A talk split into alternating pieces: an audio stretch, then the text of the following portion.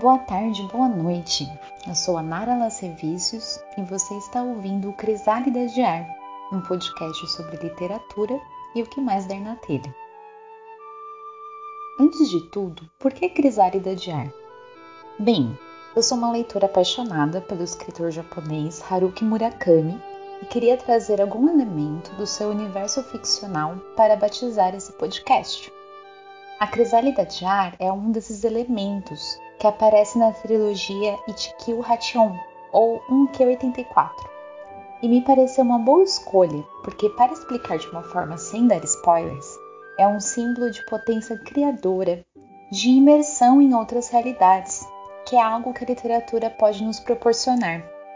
Crisálida, para além da obra do Murakami, também é um sinônimo de casulo, outra metáfora que me soa apropriada para descrever a relação com o literário.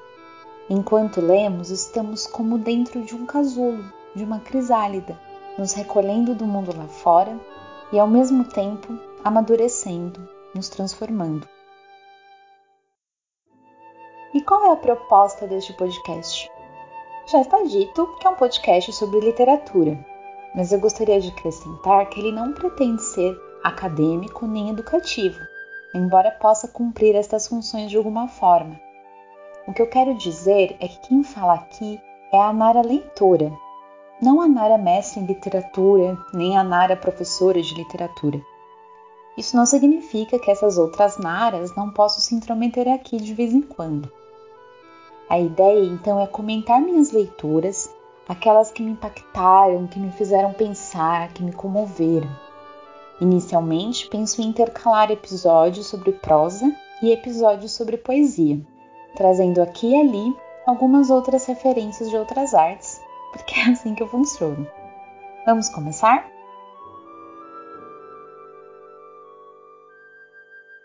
O Crisóstomo, uns segundos antes de o dizer, pensou que aquele era o seu filho, e pensou que o seu filho era um gênio, e assim o pensaria de qualquer maneira, uma vez que amar fazia dessas grandezas. Amar era feito para ser uma demasia e uma maravilha. E a natureza nunca seria burra. A natureza estava claro, entendia e fazia tudo, sabia tudo.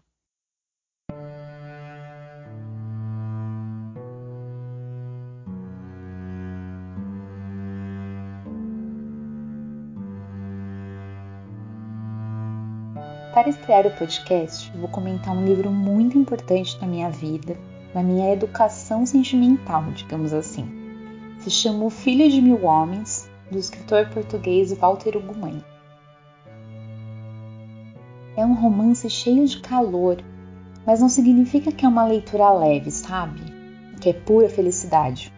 Pelo contrário, nele, o trágico de cada existência é matizado pelo esforço lírico que permeia o romance, tornando as dores compartilhadas. É um livro que impõe algumas perguntas.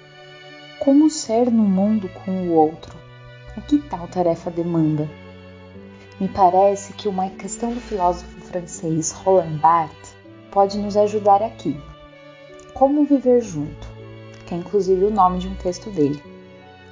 Nesse texto, Barthes traz um conceito denominado idiorritmia. Calma que é só um nome esquisito. Não se trata de ritmo enquanto movimento no espaço e no tempo, mas como fluidez da forma de inserção num código social ou natural. Como assim? Cada um de nós está posto no mundo de forma individual, mas em confronto com outros, também colocados neste mundo a seu modo. Viver junto, então, seria, entre outras coisas, a dura tarefa de conciliar as múltiplas idiorritmias, respeitando as distâncias necessárias.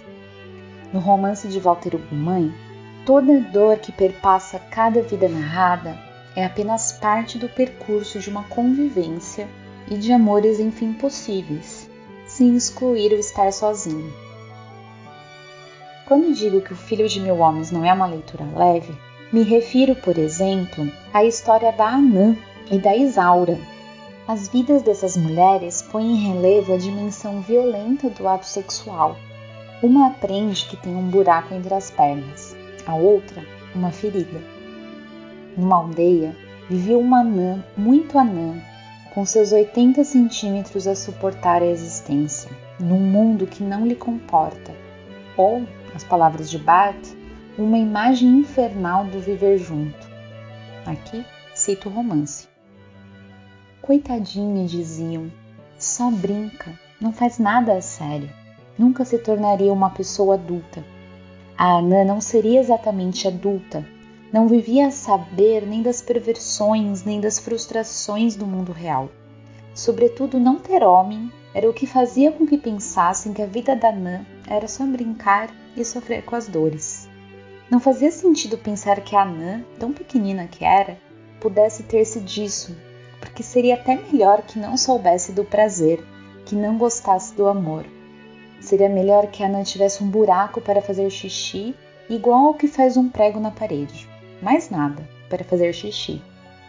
Todas as outras imaginaram a Anã desfeita em pedaços pela violência com que os homens amam. Em outro lugar, Isaura tem um corpo de 16 anos que descobre foi feito para o sofrimento de ser mulher. Namora há alguns anos, sem beijos ou toques, um rapaz de sua vila e aprende com os pais, sempre tão pesados sobre si, que deve ser merecedora e esperta para um bom casamento. Cito o livro. As raparigas tinham uma ferida que nunca curariam.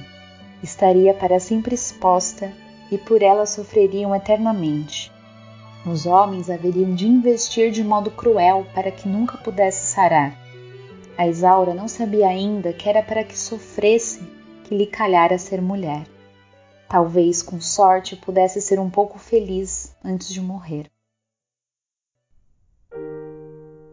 Um dia, o que não poderia ter acontecido acontece, e Isaura entende em seu corpo a serventia da ferida. Pensou que o rapaz tinha ido embora diferente dela.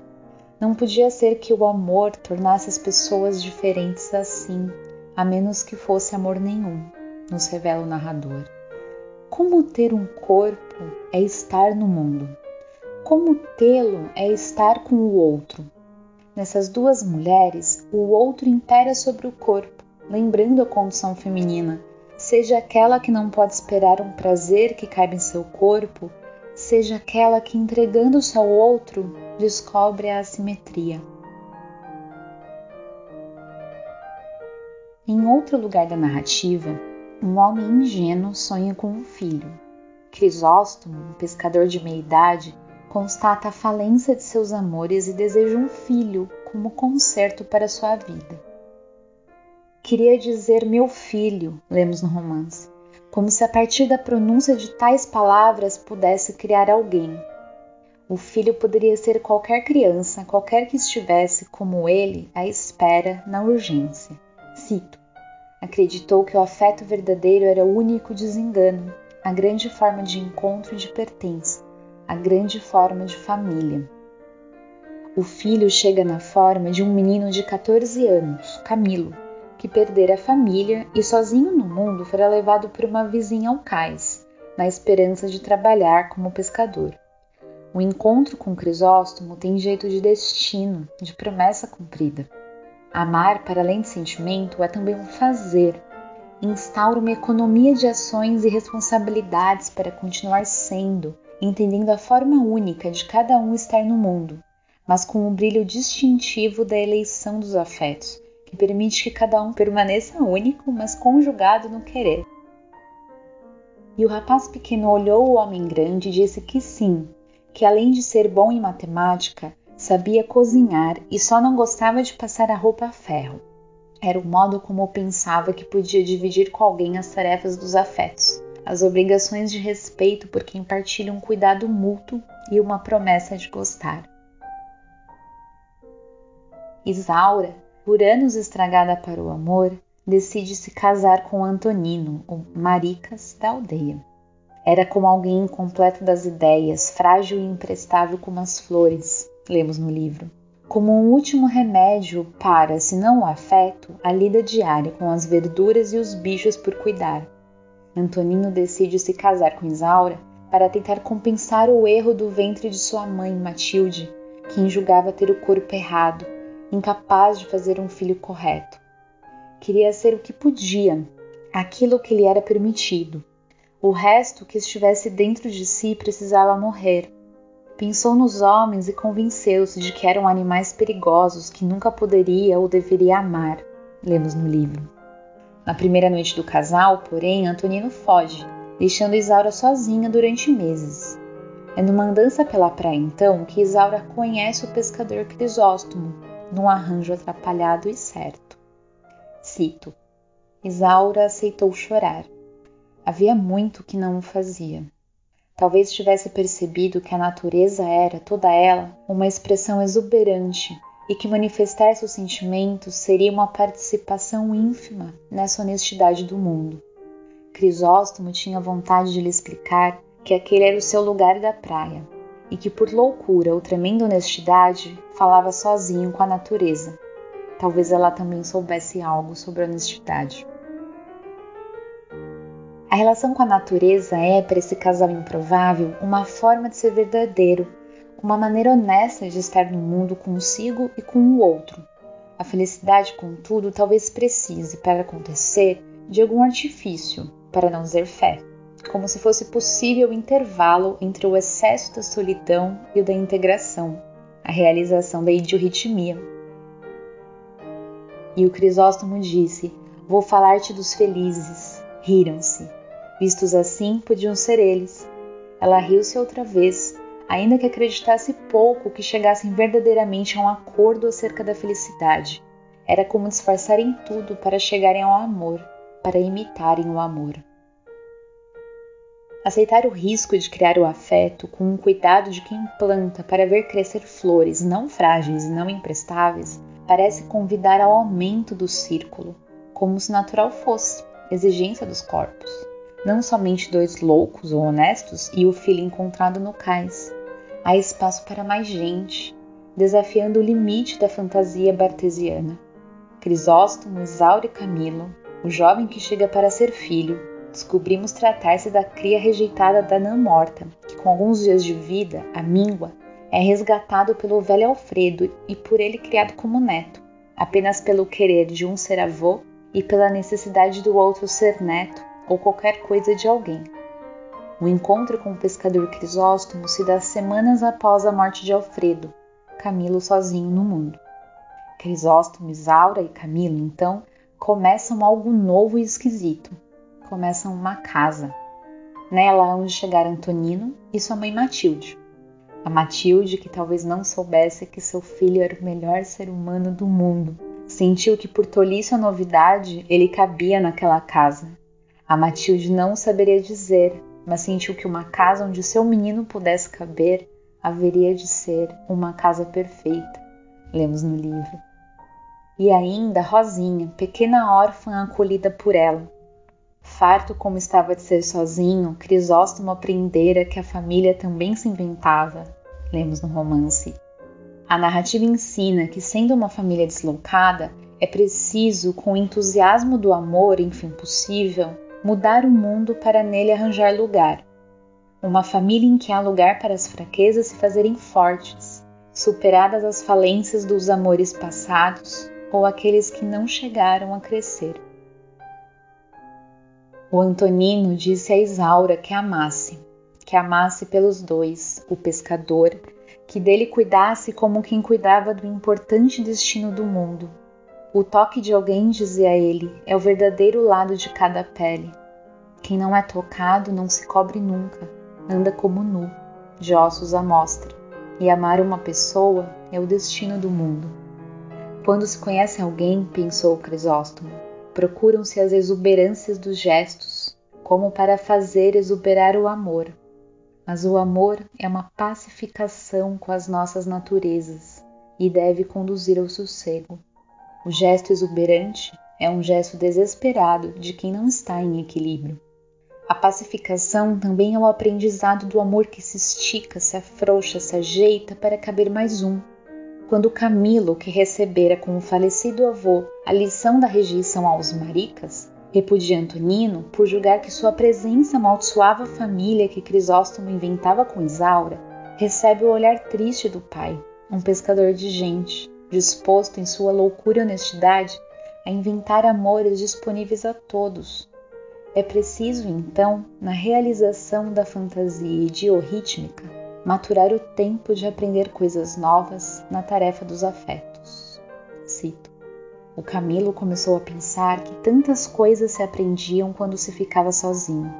Era importante que muita coisa fosse decidida nessa clausura de solidão, para que a natureza de cada um se pronunciasse livremente, sem estigmas.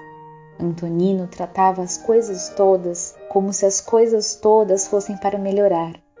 Era triste que ninguém tivesse percebido isso até então.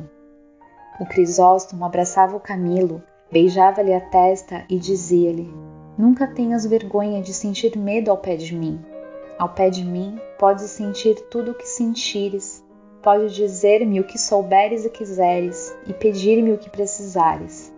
Se tiveres vergonha, fazes de mim um pai horrível e matas-me um bocadinho. Camilo dizia: Tio Antonino, tio Antonino. Abraçou-o, afirmou: Gosto muito de si. Precisava de fazer isso, era o ar que lhe faltava se não o fizesse. O Crisóstomo esperou que acabasse aquele abraço e disse: Amo-te muito, filho. O Camilo imitou o pai. Achava que imitar o pai era ganhar juízo e afeto, ter o coração inteligente. O Camilo já nem era só um rapaz. Naquele momento fez-se um homem com a coragem toda para gostar de alguém. Amadurecer a coragem, aprender a beleza, mudara também o mundo. Quando se inventa uma família, pode ser que a linguagem secreta, aquela que Crisóstomo via na natureza, aquela reservada a iniciados, se torne uma linguagem compartilhada, capaz de fundar o mundo como se o amor fosse a transformação dos objetos esquisitos em objetos do afeto, nem por isso retirando sua esquisitice, nem por isso impondo desritmias.